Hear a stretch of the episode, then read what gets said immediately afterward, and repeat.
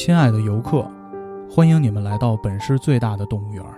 我们收录世界上大部分动物，并保证为每一种动物都打造适宜它们的环境。希望您和您的孩子可以观光愉快。在观光游览时，请各位游客务必遵守以下规则，以确保你们的安全，否则后果自负。我是五七八广播的动物园园长 MC 豹，欢迎大家来到五七八广播恐怖系列特别节目《动物园规则》。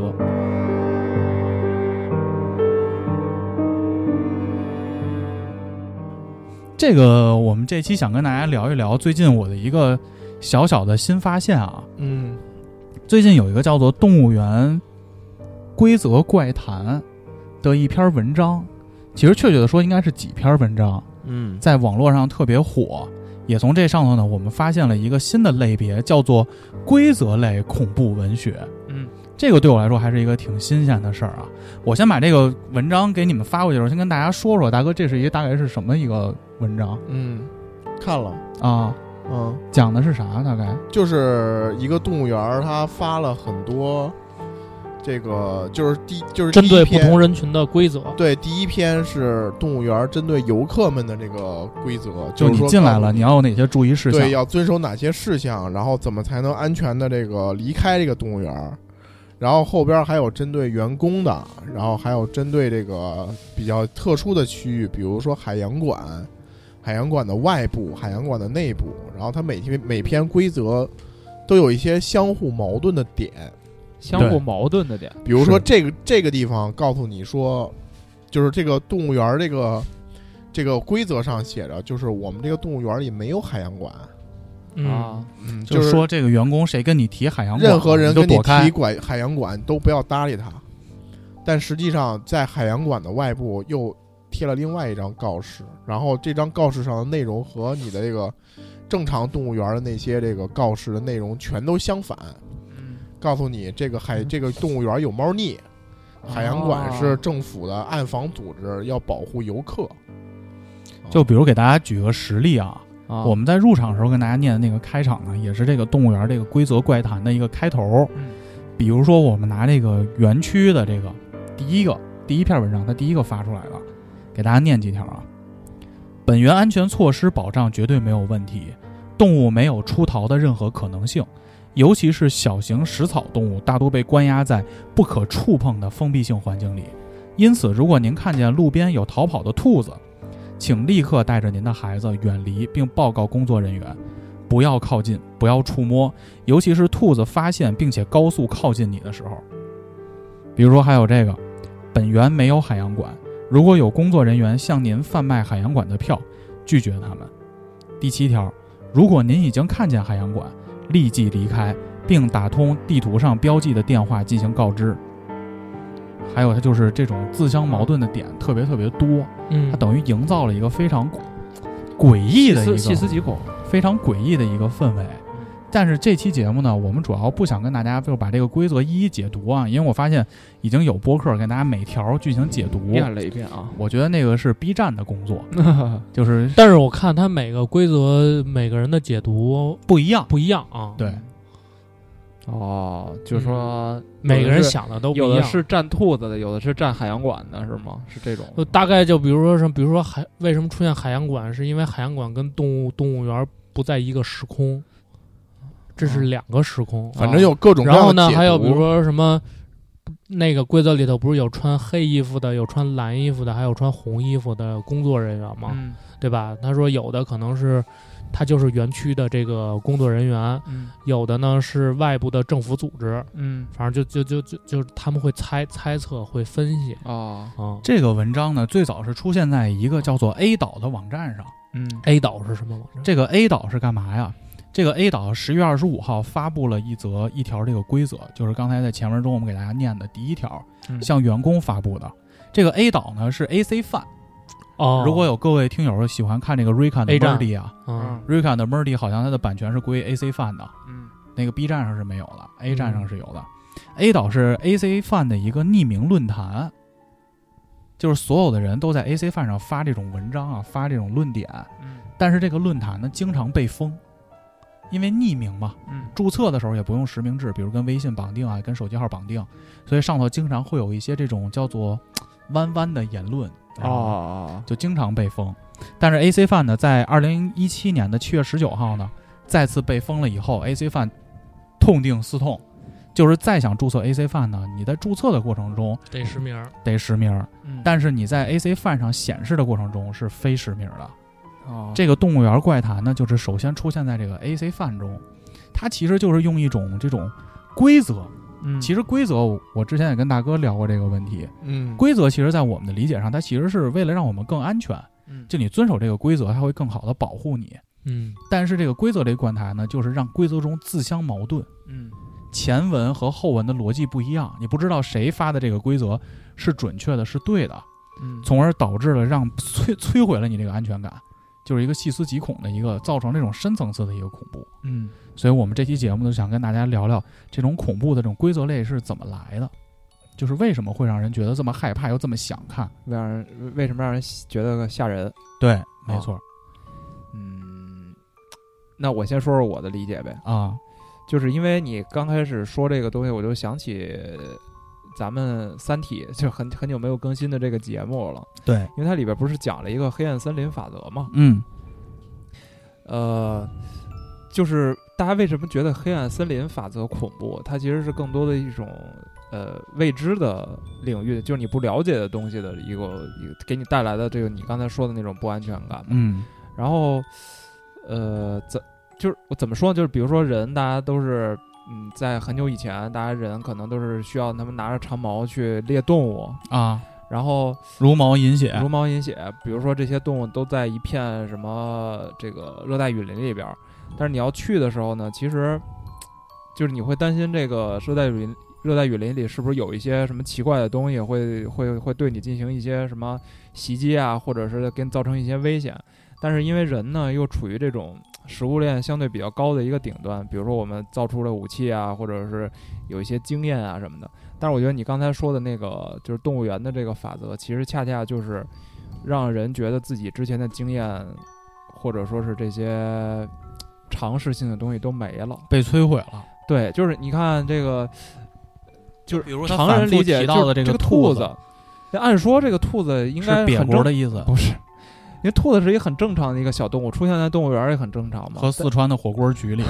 对双流老妈兔头，嗯然后但是你看它在这个动物园儿这个规则里边，反复渲染的是兔子是一个你不能触碰的东西，对，然后看见你就躲着。然后人就会觉得，哎，那我以前的经验性的东西它就不存在了嘛？那这样人在面临未知的东西就更可怕。我觉得有可能是因为这个，我个人觉得啊，而且你看它里头还有一些自相矛盾的点，嗯在那个员工守则里，就是说那个狮子园区有四只白狮子。嗯，如果说你发现狮子园区的这个狮子的数量不对的时候，四就是四五只白狮子的时候，请远离。嗯然后还说什么，如果你发现了任何怪事儿或者你绝对躲不开的事情和危险的情况，请迅速前往狮子园区。嗯但是你再往后看啊，它那个海洋馆门口张贴的这个告示啊，第二条就写着不要去狮子园区，请确保你所在的任何位置都有兔子，逃跑的兔子、兔子周边的玩具、戴兔子耳饰的人或者饮料店的兔子血。兔子是我们的暗号，它们象征着安全与保护。就前文刚说完，其实没有但是我觉得这个就开始说这个，这个逻辑倒是通的，嗯，因为他一开始说的是你不能去海洋馆嘛，对吧？？嗯，没有海洋馆的这个东西，但是我我看是哪条规则说了是，如果你被怎么着了，你就只能去海洋馆，就是它也是有一个前提的。哦，我记得那个那个规则里头有写，只能去海洋馆，对就是比如当你真的呃，如果好像说如果你被狮子攻击了，还是被被被就往海洋馆跑，对，就往海洋馆跑，然后说海洋馆的人会接待你什么的。我操，而且海洋馆里还有一些接待的守则，比如说你是晚上八点前进入海洋馆，嗯请在半个小时之内离开。四点，四点，四点和四点零一分为什么还有个零一分啊？啊，他写的特别的如果超过这个时间，请在里头待够多少个小时？待够四个小时在四点之前进，你至少待半个小时；你在四点零一分之后进，你要不至少少于四个小时呃对，不少于四个小时才能你才能从这个海洋馆走。对。而且这个还有一个写着说这里是海洋馆，这是海洋馆内部的张贴的告示啊。这里是海洋馆，只会存放海洋生物。如果您在鲸鱼区看见在水里游泳的大象，请不要大声呼喊或者做出张扬反应，那是出于趣味性放置的 3D 投射影像特效。平常对待，假装那是鲸鱼。哦，它等于把这个几个故事中间的各种各样的元素全都揉在一起了。嗯后面就会有人做分析嘛，说其实海洋馆和动物园是在两个时空里的。对，你作为人进入了这个动物园区、动物园之后，你的目的其实是活下来嘛，跑出来嘛，对吧？嗯你得活着回家嘛。但是呢，你在中间会遇到一个又一个的突发情况，其实它是分阵营的，嗯就是它因为它中间反复出现了一个东西叫做他”，他是什么意思？他就是一个莫名存在的一个东西。他会说，比如说这个兔子和山羊是他的什么伙伴，谁和谁是他的玩物，谁和谁是他的奴仆，嗯就反复出现一个他。在园长的守则里又会写了，对他的了解越少越好。如果你越了解他，越会被他侵蚀你的意识。就出现了这么一些东西，所以其实动物园里其实一直有一种未知的力量。嗯存在。但是呢，园长还有这个保安这两个守则能看出来，园长跟保安明显是好人，他要保护这些游客。你的目的呢是要跑出这个动物园，但是之前的海洋馆这些空间的这些规则，你到底遵守哪条不遵守哪条，其实是矛盾的，所以就让这个整个的守则变得更加的诡异。你就要更加分析这个事儿。嗯而且我还看到有解析说，那既然动物园存在这些它和这个危险，那为什么还会持续的有人进来？对啊，我这就是一开始咱们昨天聊的时候，我就问我说，那为什么要去这个动物园？就不让去就行了。啊，对，我不去了，但又不得不放人进去，证明整个的这个动物园的秩序里需要一直有活人在中间进行活动。哦，就它会背后这个规则，它会不会还再进行更新？原作者也没有再给出结论，但是他就留下了一个又一个的问题，大家就在这一个一个陆续在这个 A 岛上发出来的这些规则上进行分析。嗯所以，如果大家对这方面感兴趣的话，可以再搜搜这个原文啊，嗯，因为它挺长的，我们就不挨个说了。嗯但其实看到这儿的时候，我就会有一种后背发凉的感觉，就是他会你越想越思考，就我会越害怕这事儿。嗯我就想起小时候，我不给你们举例子嘛。小时候我听过一鬼故事，就说有那个一个雪山，一个男孩儿和一个探险队进到这个雪山，好像是探险登山，在过程中呢，就是有一波探险队是一一对儿情侣情侣和一个探险队，对，然后这个探险队，嗯，这个登山队呢，就跟这个情侣中这女孩说：“说我们上山去做个什么探险。”这男孩说：“行，那我留守吧。”过了几个小时之后呢，男孩回到这个帐篷，发现整个探险队已经探险完返航了，在帐篷里待着呢。男孩说：“哎呦，我媳妇儿呢？”这个探险队就跟这男孩说：“说，哎呦，这个不巧，我们上山时候遇到了这个雪崩，你媳妇儿没回来，我们回来了，实在救不出来了。”这男孩说：“那没办法，那我只能接受这个情况了。”当这个男孩出门出这个帐篷，说去拿点柴火去营地里，走着走着呢，就看远处风雪交加的这个环境中啊，缓缓一个影子就朝自己走过来了，越走越近，定睛观瞧，就是自己媳妇儿。自己媳妇儿这会儿上气不接下气的跟这男孩说啊，说我们上山遇到了雪崩，整个搜索队全都阵亡了，只剩下我活下来了。就听到这儿，这个故事就完了，你就会很很别扭，就是这个屋子里的人到底是人还是这个外头的是人？我觉得跟这个动物园规则和，就直接让我想起小时候有朋友给我讲这个鬼故事的时候，它不是那种啪蹦出来一个东西很可怕的，啊，比如《电锯惊魂》这种，嗯，我就拿手往那个电锯里摁，哦我操，那个就是直接的可怕嘛。嗯但这种想象类的可怕，我觉得会不会是一种更可怕的存在？对吧？我记得我小时候有一次啊，我们上小学，西一小学，嗯。就我们家楼下那小学，我们六楼，我们在六层上，就是我们那个到六年级，六年级一班、二班是在六层，嗯。一年级、二年级、三年级、四年级，它是越小年级越在楼下。我们六层呢，就是这整个的楼道啊分成了两半儿，嗯。嗯。左边这半儿呢，我们这边这个甬道就是这个楼道这边是一班，六年级一班，嗯。对面是六年级二班。出了班门口右转，像底下那几层啊，就还有好多好多教室。你们那个教室应该也是那样吧？嗯墙上会挂着什么马克思、啊，什么列宁、列宁、居里夫人居里夫人。啊，所以当时那个底下楼道都是有好多班的，但是只有西溪小学的六层，除了我们这两个班，剩下的那那层教室是一个舞蹈厅。我操！舞蹈厅就是三面有镜子，一面是墙。镜子这个东西太太具象，太恐怖了。因为当时我们那会儿会有那个形体课，你们小时候有吗？就是一人穿一个半截袖，写一个舞，哟，有吗我没有没有形体课没有没有，那是不是还穿紧身裤啊？对啊，穿紧身裤啊，没有那没有没有没有没有都不没有那不勒得慌啊！小孩儿嘛，所以我们当时形体课都会在六层的那个舞蹈厅嗯去练。嗯我就记得有一天晚上，那会儿是我六年级的那个元旦晚会的头一天。嗯元旦晚会头一天，我不知道你们学校啊，我们学校是会这个把这个桌子摆成一个圈儿，中间在教室留一个空地，在黑板上写上什么 什么新年快乐。哟，今天也是一月一号，嗯在那个灯上挂拉环儿，大家会布置这个教室，因为第二天要开元旦晚会。嗯嗯我跟几个小伙伴呢，就是布置完教室之后，因为我们住的离家都近嘛，就在教室里就聊天儿，就聊到了挺晚的了，而且冬天黑天早，嗯七点那会儿，等一出来呢，我们就看见那个舞蹈厅，那门儿是虚开着的。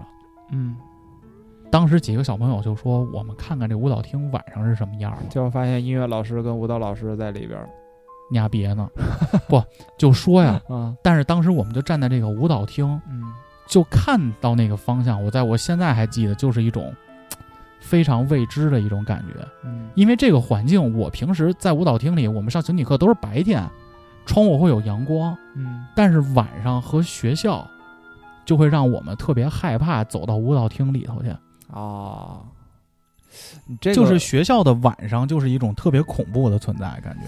这个就有点像那个有有一个心理学的概念叫恐怖谷理论，你知道吗？你说说，嗯，它是什么意思呢？这个东西好像最早是弗洛伊德他他做一个弗洛伊德不坐这儿了吗？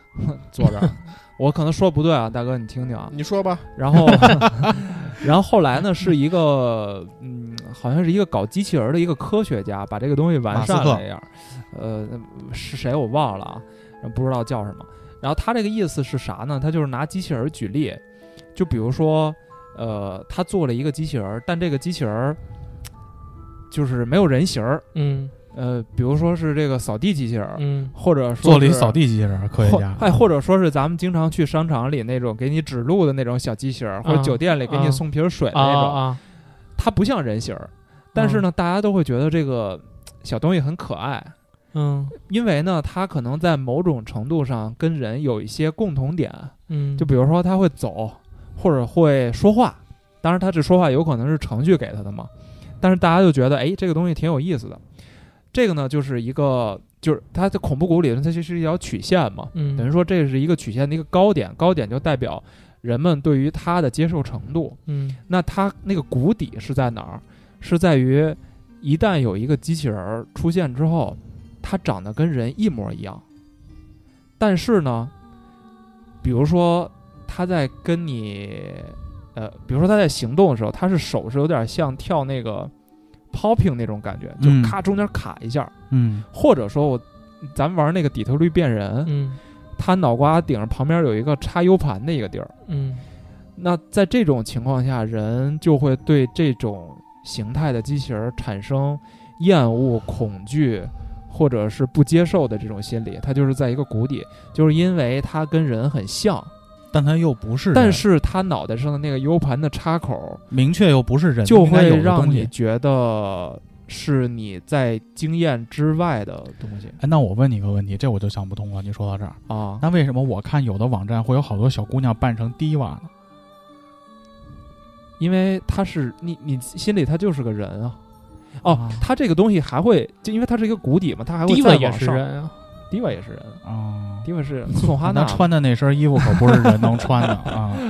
它有一个高点，就是又回到了一个高点，这个高点就是，呃，完全的变成人了，就是你看不出来他有任何的这个跟正常人有不一样的地方，嗯嗯。这有点像那个图灵的那个实验，就是 AI 嗯。当人已经分辨出来分分辨不出这个是人还有 AI 的时候，那其实这个人反而是最接受他的时候，等于说他又回到了最初的那个我我对于他不恐怖的那个点。那其实，呃，这这个东西其实可以放大到生活中很多的这个例子，就比如说，呃，比如说咱们现在都觉得印度人是傻逼，对吧？没没有啊打打个比方啊，嗯嗯 Rizzo 可能觉得印度人是傻逼，但是比如说有的抖音上有一些印度小哥，他经常会给大家做一些印度美食，读会之，或或者说说中国话，嗯，那其实咱们就觉得哎，这小哥特别有意思，挺有好感的。因就是因为他有一点是跟我们是一样的，大家会觉得融入进来了。对嗯。融入进来了，但是大家反而会很反感那些，就是那些比如 A B C。嗯。就张嘴闭嘴，什么 Rebecca、什么 Monica 什么的。Kick off，，kick off 的这些人，因为你会觉得我操，咱们不是一样的吗？但是你又多出来一个我们不了解的一个东西，或者说我们平时不常接触的东西。甚至有点恐怖的是，我看过有一类的视频是啥呀？嗯就是几个人开车去西藏，嗯，穿行西藏什么的，路途上会遇到藏民，看过吗？没有结果藏民呢就不会说普通话嘛，就哦一直跟他要东西。啊当时我就觉得挺可怕的。啊，对啊，这这个是很可怕。就我觉得明明我们都是就你你中国人，但是你你说的话竟然跟我你会在想他说的到底是什么？他是不是管你要钱，或者说他是想给你传达一个什么信号？什么事儿呢？而且这就跟动物园这个规则是一样的，是因为他妈我去过西藏，嗯我就会觉得更可怕。如果十九岁，我跟黄爷背了个包，搁拉萨还好啊，嗯比如咱俩在林芝嗯，正走呢，有人拍咱俩肩膀就开始跟咱要东西，你害不害怕？哎就我会迅速的套到那个场景中，这我想起我之前跟 CFO 的一段对话，就是我们聊过一个场景，我觉得你们可以可可以可以想象一下自己会不会这么做。假如说你们正在进行一段公路旅行，然后要穿越一段森林或者穿越穿越一片山区就你们在德国那次，啊，假如说你这个车开着开着的时候，突然在你的路中间坐了一只小狗，嗯，就这么坐着看着你，手里玩手机，小狗，那不是那小狗小狗玩手机，那就已经不是恐怖谷的这个这个感觉了。不是说在高速公，那就是一个创业项目，走进科学了，对 就不是说在高速公路上，不论看见什么那个小动物，都直接开过去吗？为什么呀？这是因为你减速的话容易造成追尾，哦 不是？就比如说你在这个穿越这个一个山区的时候，或者穿越一段森林，看着一只小狗突然站在你的坐在路中间，挡住了你的去路，不动，不动，嗯然后你滴滴他几下，然后他走开了，嗯，你还会接着开你的车吗？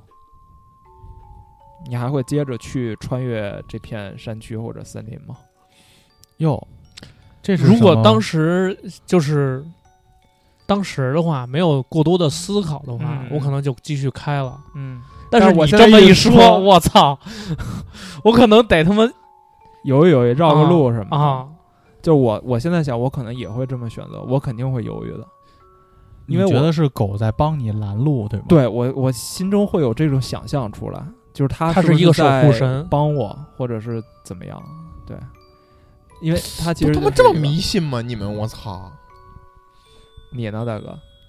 你大哥直接把狗抓到车里，不是是吗？做成一个零摆，直接撵过去了，就为什么要减速呢？但是哎，对，黄爷刚才说的这个，我觉得是跟环境有关系。比如说，咱们是在大晴天儿、嗯，在三环上，三环上，或者说这个什么京通高速公路旁边上正堵车呢，对这个或 或者说嗯也也可以没有车，就是在这种大城市的地方，大城市没有车的地方，有有高速公路，有高速公路，嗯。有高速公路的。嗯。嗯。那你说撵过去，可能就撵过去，继续开就继续开了。但是如果换一个环境，比如说像黄爷是黑天，边上没有路灯，在丛林里，还没有到丛林，马上前边是丛林，而且你可以肉眼可见能看到前边全是迷雾，而且边上还是自己的媳妇儿，有没有人无所谓。然后这时候在迷雾前有一条小狗哟，坐着，连前边都看不清楚，你能看见狗。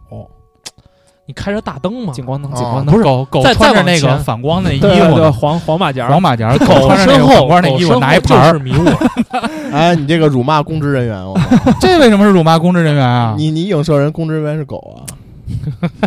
政治我跟你说，真正真正恐怖的东西是是他妈人心，是评论心区。嗯。就是狗的身后就是这个。你甭管，，你看见狗了，这个时候大哥你还会或者这样，你看一只狐狸，你别狗了，狐狸呢？啊狐狸就到他的专业了。会不会好一些？你会加仙儿你还会你还会接着开？玲娜贝尔大哥就把车停下了，碰着一林大贝尔，大哥就把车踩住了，出门一问说：“小李，你怎么出来了我能下车跟他互动一下。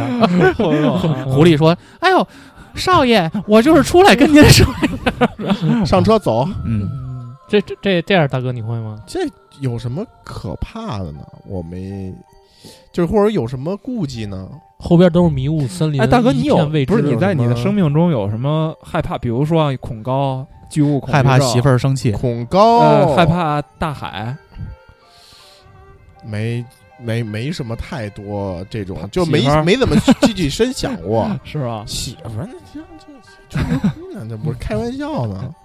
啊，嗯，大哥这期节目带不进去。就是他带不进，我真我真我觉得不是想象力的问题。我我不是不是想他太理性了，也不是啊太理性，就就是他那个手上沾的命太多了。他那个守则那个我看了，嗯然后我还看了好多分析嗯啊，就是就是好多人分析，就是说有人变成了兔子，有人变成了山羊，嗯有人变成大象，嗯，所以就是每个人每个角色变成了不一样了。站的立场不一样。对对对，但我没觉得哪儿恐怖啊，这不就是一个故弄玄虚的东西吗？这个有什么有什么恐怖的点呢？嗯，它就是一个艺术创作。它是艺术创作，但是艺术创作的目的其实是为了激发大家的后续的思考嘛。嗯，对，这这就是你有时候看，比如很多影视作品或者文学作品，它其实在用这种手法，就是其实你跟他说的一样嘛，就是这个动物园守则，它其实就是一个文学的创作嘛。嗯它其实目标就是让人觉得我操，就是看完之后后背发凉的感觉嘛。但是其实小谷说的是对的，对于动物园守则，它其实少了一个希区柯克在电影结尾的那一个，就是把什么东西都扔给你的那一个瞬间，嗯，把中前头那些东西全都串起来。你但凡你结局你都不说清楚，你把前头的大概一些让咱们感到迷惑的那些东西给就告诉你你还需要一个再大的一个想象的空间。就就像我刚才说的，吗是是在这个是在这个森林迷雾嗯就这个空间环境下嗯做这只狗，我板儿逼可能就会犹豫一下，嗯嗯不不敢进。嗯，包哥你，你敢进吗？开车？对啊我我觉得那个那个那个点是最恐怖的。啊，比如说我给你说，我给你说这么一个，举啊这么一个例子啊，嗯比如说咱们老看柯南哈，嗯这个假如说有一集柯南这么拍的，这个编剧啪死了一人，嗯柯南开始这个调查锁定凶手，啊锁定了三个凶手，小黄、小豹、小谷，嗯，然后就开始找线索，嗯。他不是都是这套路吗？最后这个线索排出来排出去，排出来排出去，然后随着这个推进的过程，然后又排除动机，最后把凶手锁定到了小谷身上。嗯，那小谷该急了。然后呢，所有不是背叛我，不是我，不是我，但是但是但是啊，嗯。嗯。这会儿呢，就是有人说是小豹干的嗯啊，就是基本上那剧情不都是吗？像那什么毛利小五郎是吧？小豹这这会儿东这个嫌疑最大嗯，啊，嫌疑最大。最张扬，但是这会儿突然出来一个证明，说嗯小豹不在场证明，有不在场证明。啊这会儿又调查来调查去，又说是小黄干的。啊然后这会儿有有人证明说小黄也有不在场证明。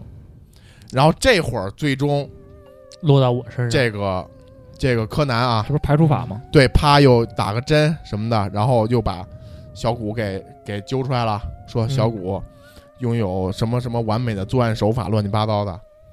然后呢，小谷没有被没有辩解的机会就被抓走了。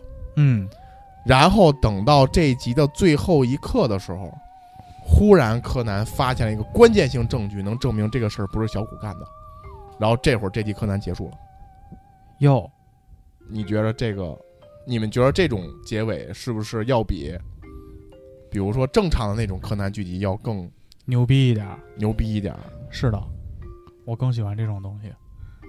他会给我一个不，牛逼啊！我觉得不牛逼啊！但他会给我一个开放式的一种想象。对，就是给你一种不是，开放式但是我看柯南的时候，我不想要这种想象。就不是柯南，是 不是柯南，就我只是拿柯南这种，哦，就你看那个《唐人街探案一》，啊啊最后张子枫是吧？张子枫那个笑，啊哦哦，这意思啊？就最后到最后了，都抓进去一个凶手了，嗯其实是替他替张子枫顶罪嘛。张子枫演的真牛逼。你去那个去到最后那个好像是他们去那个医院看张子枫，嗯张子枫出门的时候一笑，说我这么一笑，你看我像坏人吗？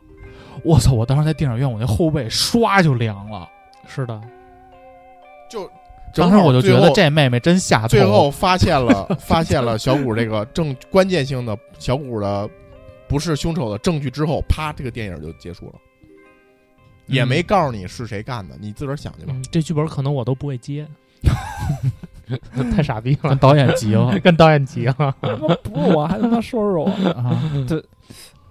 嗯，就是按照这种方式来去拍这么一个这种片子，你明白我意思吗？哎，但是我觉得这个他是牛逼，但是不过瘾，不恐怖。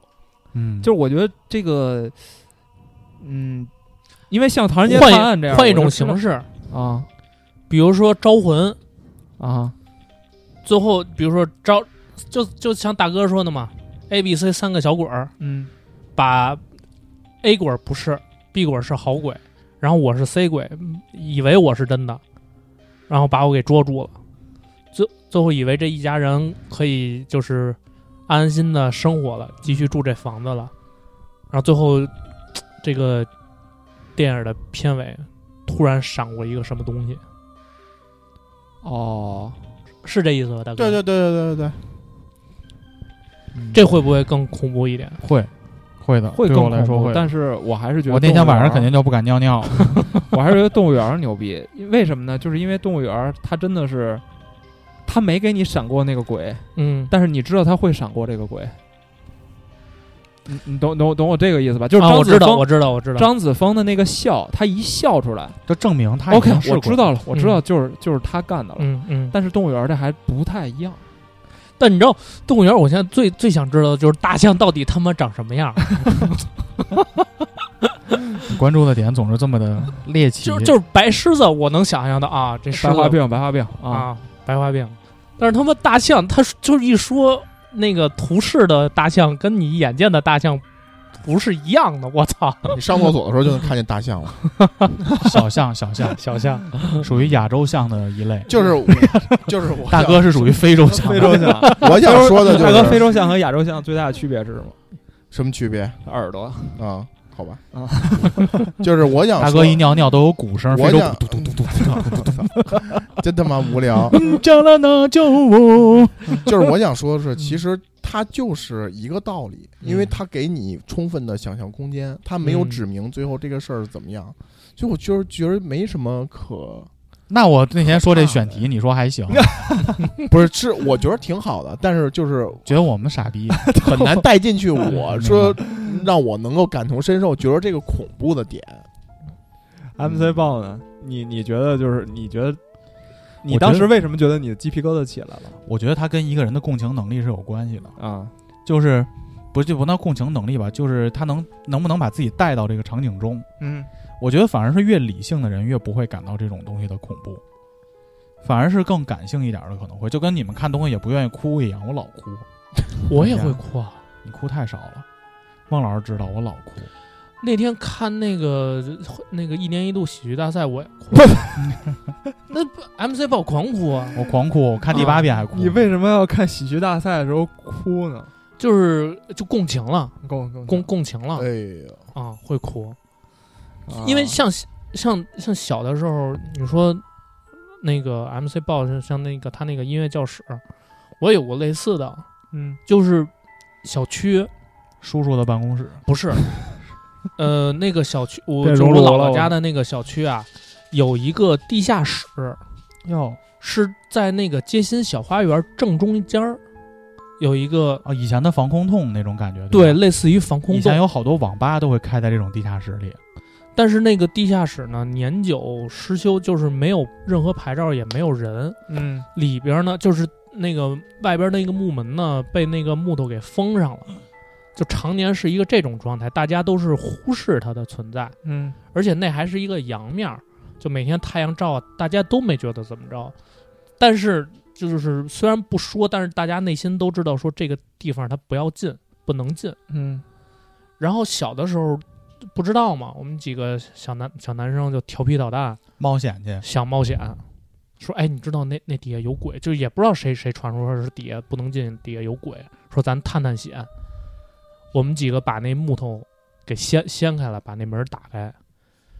那楼梯还挺深的，我估计差不多有小十米的样子。嗯。哟，到最底下，就是因为那个楼梯走还走下去了，十米我们下去了，我操。我们下去了，啊！下钻，下去，然后正好呢，就是需要拐弯了。嗯，到最底下还有一点点亮光，然后一拐弯就发现深不见五指，而且看不见头儿，嗯。什么什么都看不见。然后我们就是那会儿也没有 iPhone，掏出来照个手机，对照，个然后我们有那个就是有小伙伴身上有打火机嘛，嗯，不抽烟，但但是有打火机，不抽为了烟不抽烟，但是特地买化学的嘛教室里偷出来的，点为了探完全都是火为了为了点蚊香用探险，点蚊香用特特特地买的嘛，探险，啊，为了探险特地买的。背没背帐篷？没有，操，背帐篷太牛逼了。捎带手买了买了一盒这个中南海，说探险时候给自己壮胆儿，对，吸两口，没没人吸两口，我坐烟屁股，然后就点打火机，然后就想照，但是你打火机的火光能照到多远？然后我们就说是那个烧个纸，因为地嗯地上地上有什么碎木屑或者纸油油纸，因为地地上很脏很乱，小时候是在东城住是吧？没有朝阳阳朝阳朝阳的小朋友是都是嫌自己命长对吗？呃三里屯儿，因为三里屯儿最早我不知道你们知不知道，最早三里屯儿那边是片墓地。嗯哦，不知道，那片是片墓地，然后后来才才才才才把墓地都迁了，然后开开始那个建的什么居民楼、什么商业街什么的。所以那个防空洞，我们可能再往前就说，那咱们就我们就互相壮胆嘛，说谁牛逼谁打头阵。操，反正我我是站在后面几个，最后一个也很可怕呀！我操，对，这你知道就往前走，可能也就走了个五六米，前面那个人就不敢走了，因为真的什么什么都看不见，也不知道里边到底是什么东西。完着，我们就开始就就就后就最后的人啊，可能就是因为前面的人就替他撑腰呢，可能胆儿大，就开始吓我，就嗯哎，就就就就就这种，嗯哎，前面有人，前面有人，就很害怕，很害怕。然后最后可能我们就走到五六米，然后就前面的人说不敢走了，就回来了。你们想象过会出现什么东西吗？我其实脑子里想象过很多很多东西，就比如如说最再往里可能是一个，还有一扇门，嗯。可能推进那个门就没就就出不来了。我还想象过可能里边住着个 什么真他妈能想，我。就是这种的，因为我特别想知道里边到底，我到现在啊，我到现在，我再去想这件事的，我还是会想里边到底是什么东西。如果你要让我那你下去看啊，又没有胆胆量下去看。现在那个洞还在呢，啊，下去看，哪天咱们自个儿去，不去我不去，这事儿跟我没关系，大哥去吧，我待会儿尿你一身，大哥。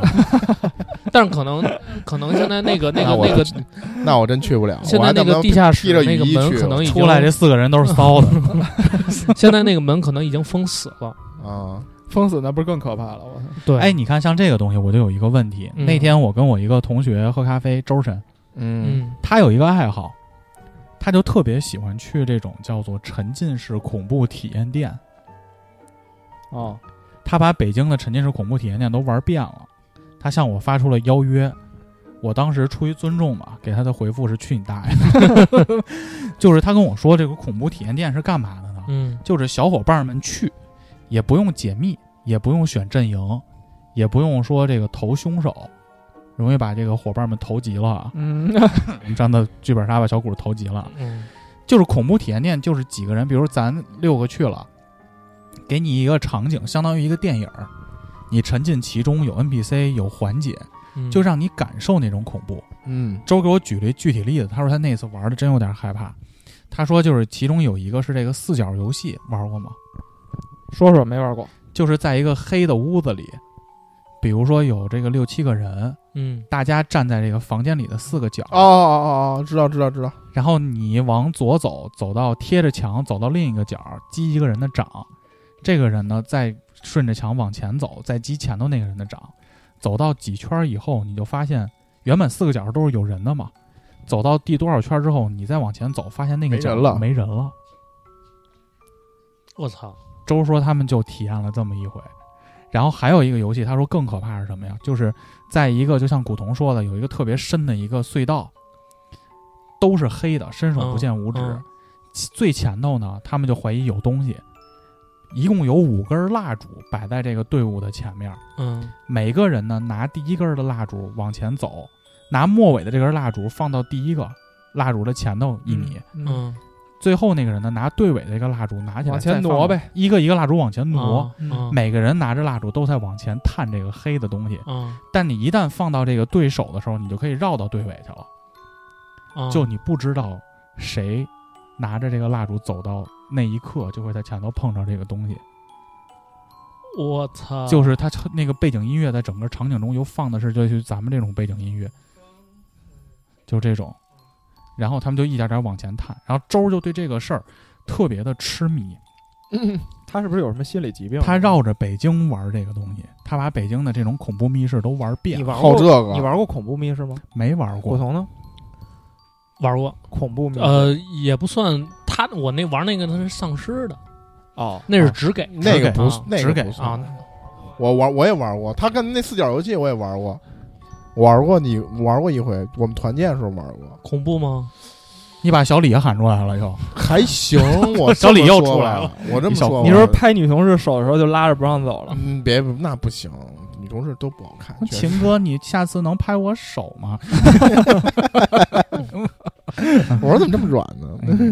我觉得还行吧，就是就是就是恐怖在于就是女生尖叫太恐怖了，啊，那确实挺吓人的。就是啊就就不是啊，不是这么叫，尖叫不是这么叫，不是这么叫，啊？是啊，哎，不，别哥哥哥，下三下三滥，下三了，下三了，就是就是你知道，突然就是，比如说四角游戏，我们当时也是拍着拍着前边没人了，当时就是那个女生，然后她说你人呢，然后前边没有人搭理她，然后她就啊就叫出来了，我操，巨他妈吓人！但是吓人不是这个氛围吓人，是他他妈叫声吓人。你知道吗？就是如果说他不叫那么大声儿，就不对惊一下的不对，我跟你说，不是因为叫声吓人，还是因为氛围吓人，就是在那个氛围下，大家都绷着那根筋儿呢，他那个尖叫就会吓人。真的是。如果当时你跟这个女生在酒店，小粉灯一开，她还是同样的叫声，就不吓人。七个人在酒店可能也难。我操，有我看过，反正。也也有也也有，就是我们那些人，不是四角游戏，为什么七个人？呢？他就是他就是有一个角，其实是只 只站了一个人，嗯，然后呢，就是来回击掌，来回击掌。但其实后来我琢磨这个事儿，就是它是一个数学游戏，嗯，就最后肯定会怎么着轮都能空出来一个人。具体规则回头等你们玩儿再说，这个不没法不给你们剧剧透了。对，你要不现在剧透了这这个没法说，这这个真没法说。这嗯就是最后你怎么着能空出一个人来还挺期待一起的。啊？真的怎么着都能空出一个人来，或者是有有 NPC 给你固固定的会。如果你要是我后来想，就如果你实在是没有人犯错，然后这个规则一直跑下去，就会有可能有 NPC 来去帮助你去最后空出一个人来制造这个氛围。但是我们整个那个氛围都还挺欢乐的。嗯，但是就那女生一下尖叫，我我们就吓一跳，知道吧？但是其实整个那氛围，我觉得大家也都没啥，我觉得也挺挺所以正常，的。所以其实我这期节目最想聊的一个话题是什么呀？就是为什么会有人喜欢去找这种罪受？这其实是我不是很理解的一个事情。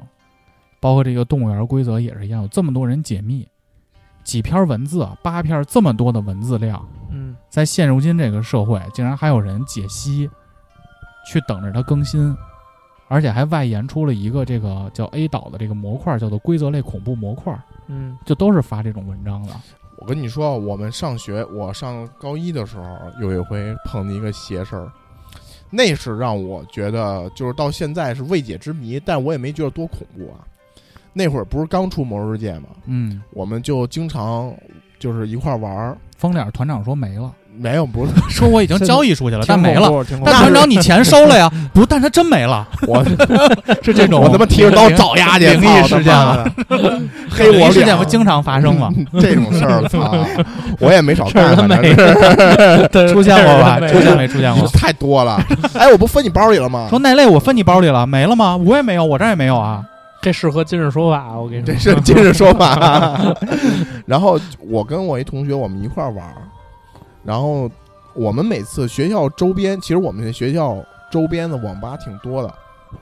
然后有一回我们一起去去一个，就是那个网吧叫火爆网吧，哟名儿叫火爆，啊，结果只有一台机子了。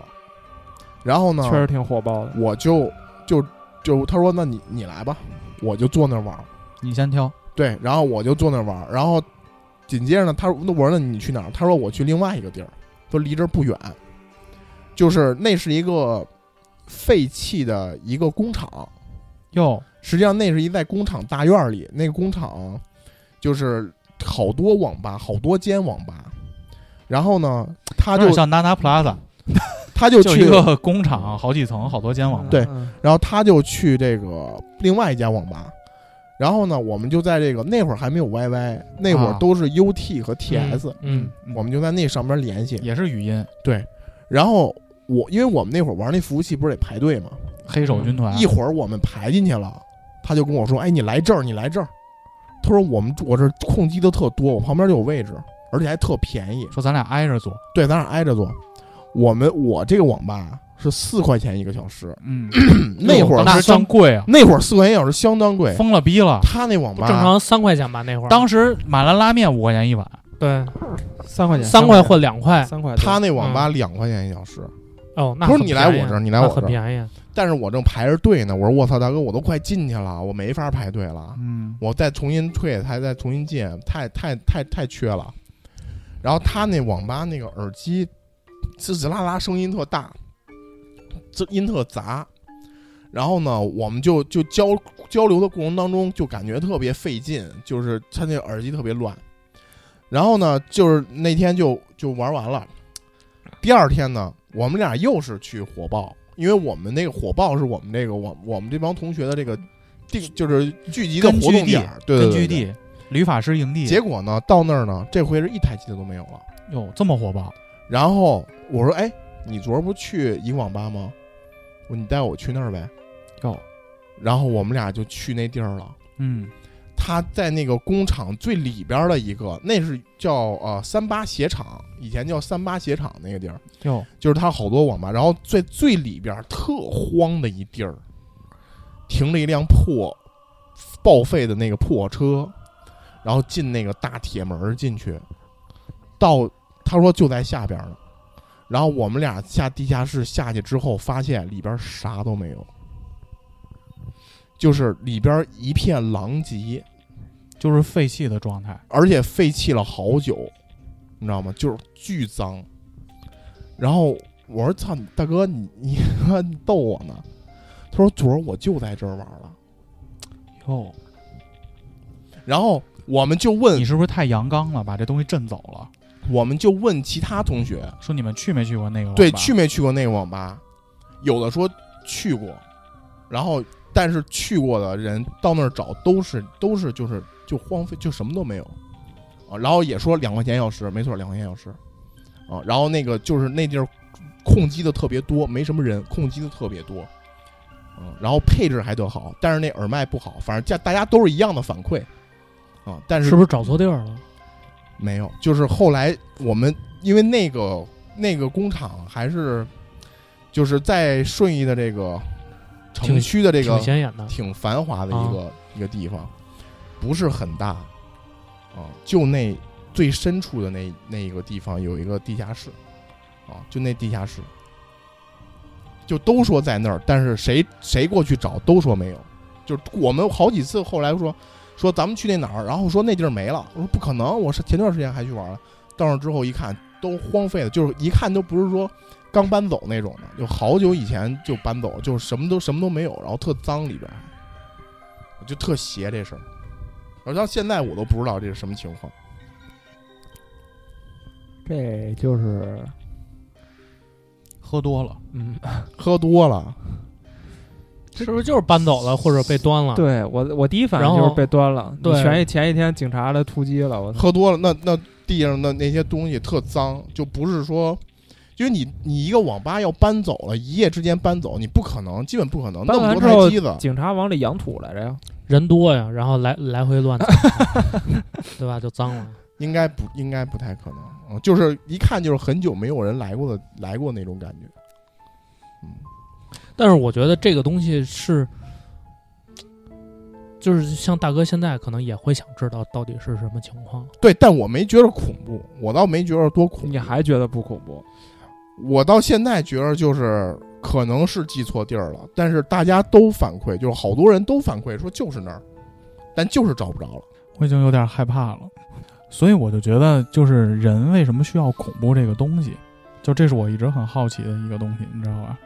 之前我们也聊过嘛，嗯，其实恐怖是能保护我们的一个东西。我觉得这个东西就跟人为什么要玩跳楼机一样，或者过山车，但有的人是不玩过山车的，你也不能玩恐怖的东西啊。我不能玩，对啊，我会回避这个东西，但他是害怕在保护我嘛。我我我觉得就是这种恐怖其实分两种，一种是你对未知的那种求知欲，嗯嗯你比如说像规则怪谈这种动物园规则这个，其实他那个恐怖在于，就是我未知，但是呢，就是有很多人他愿意研究这东西我，想把它梳理出来，我想把它梳理出来。是一种无耻的标榜自我。你梳理出来之后，传 B 站，他就可能没那么恐怖了。别人打赏赚钱，对，就是嗯它是一种求知和探索欲，有的呢就属于那种周神那种，没有答案。嗯，没有答案，就是就给你留一个悬念，就是我们就是你现在看那什么十大未解之谜之类的那种的，嗯就你看那种，比如说什么 Discovery 那个那些那些纪录片儿嗯十大未解之谜，它都是最后给你留一个悬念在那儿，可能他就要营造出来的就是这种就是就是这种氛围。我以前经常买那个。就是有一个恐怖杂志，就是专门刊登恐怖杂志那个，嗯，大禹系列嘛，不是大禹，那是恐怖小说。大禹可好，大禹神秘惊奇系里列边有一个叫刘畅的，嗯，对对对对对对有，然后什么什么冷面插班生，啊啊啊！对对对对，带血的手套，那那前几集都挺牛逼，但后来有点胡逼了，后来有看过大禹外星人了，我操！对对对，没有，我看过的是鸡皮疙瘩。他最后都给你就是解释清楚，对，都给你解释清楚，给你给你告诉你怎么回事儿还是这个不能成仙儿这走进科学了嘛。就特胡逼，最后解释的特胡逼。但最后就开始有外星人了，我觉得有点接受不了。到第六第六部的时候，就开始就开始胡诌了，你知道吗？嗯就是开始就什么东西都出来了，也但是最后也都是给你科学的，能给你解释清楚，就这样。那我之前看的是，这是上复读的时候，就复读的时候，我们只能用娱乐项目太少了。只能用这种文字性的东西来聊以慰藉嘛。哟，那会儿在报刊亭老买那个有一本恐怖杂志，我忘了叫啥了，月刊的，一个月出出出出一版。呃，他那个主编叫周德东，我记得应该是，你可以百度一下，这个人是中国恐怖小说之父，就是这个人写过好多篇恐怖小说嗯，啊、然后就那个他这个那个杂志的主编就是就是这个人，嗯，然后那个那里边那个故事好多就是这种，最后也没给你解释清楚怎么回事儿，但是开放结局，整个过程哦就会让你拽着你走。拽着你走，然后最后就是给你开放结局那种，呃，那个看的还挺过瘾的。但是说多害怕，我觉着看多了也基本上就是就那个都是套路。都是这个创作套路。我觉得最可怕、最可怕的就是与我熟悉的环境相结合的，嗯，但是又与我的常识相违背的这种东西，对会让我反复的在思考，我当时在这个环境下，如果是我遇到了怎么办？就比如说我走进北京动物园，有人给我递了张纸，上头写这种规则，我操，那我完了，马上走。我得多喝两瓶水，要不然不够我尿的。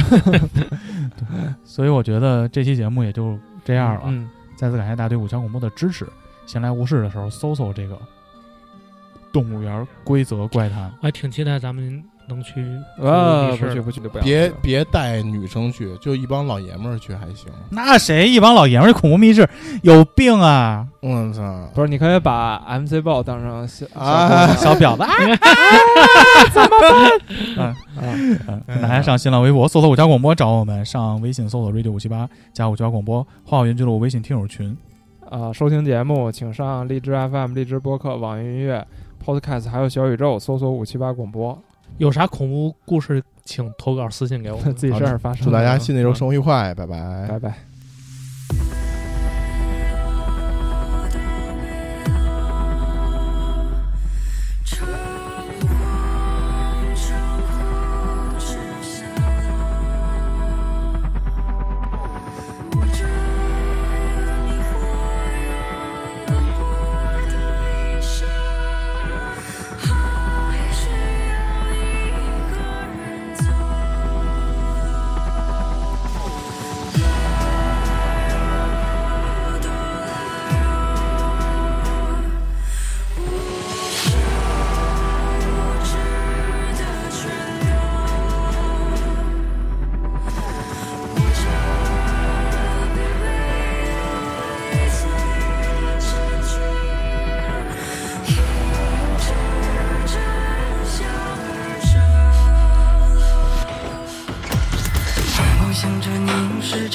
着，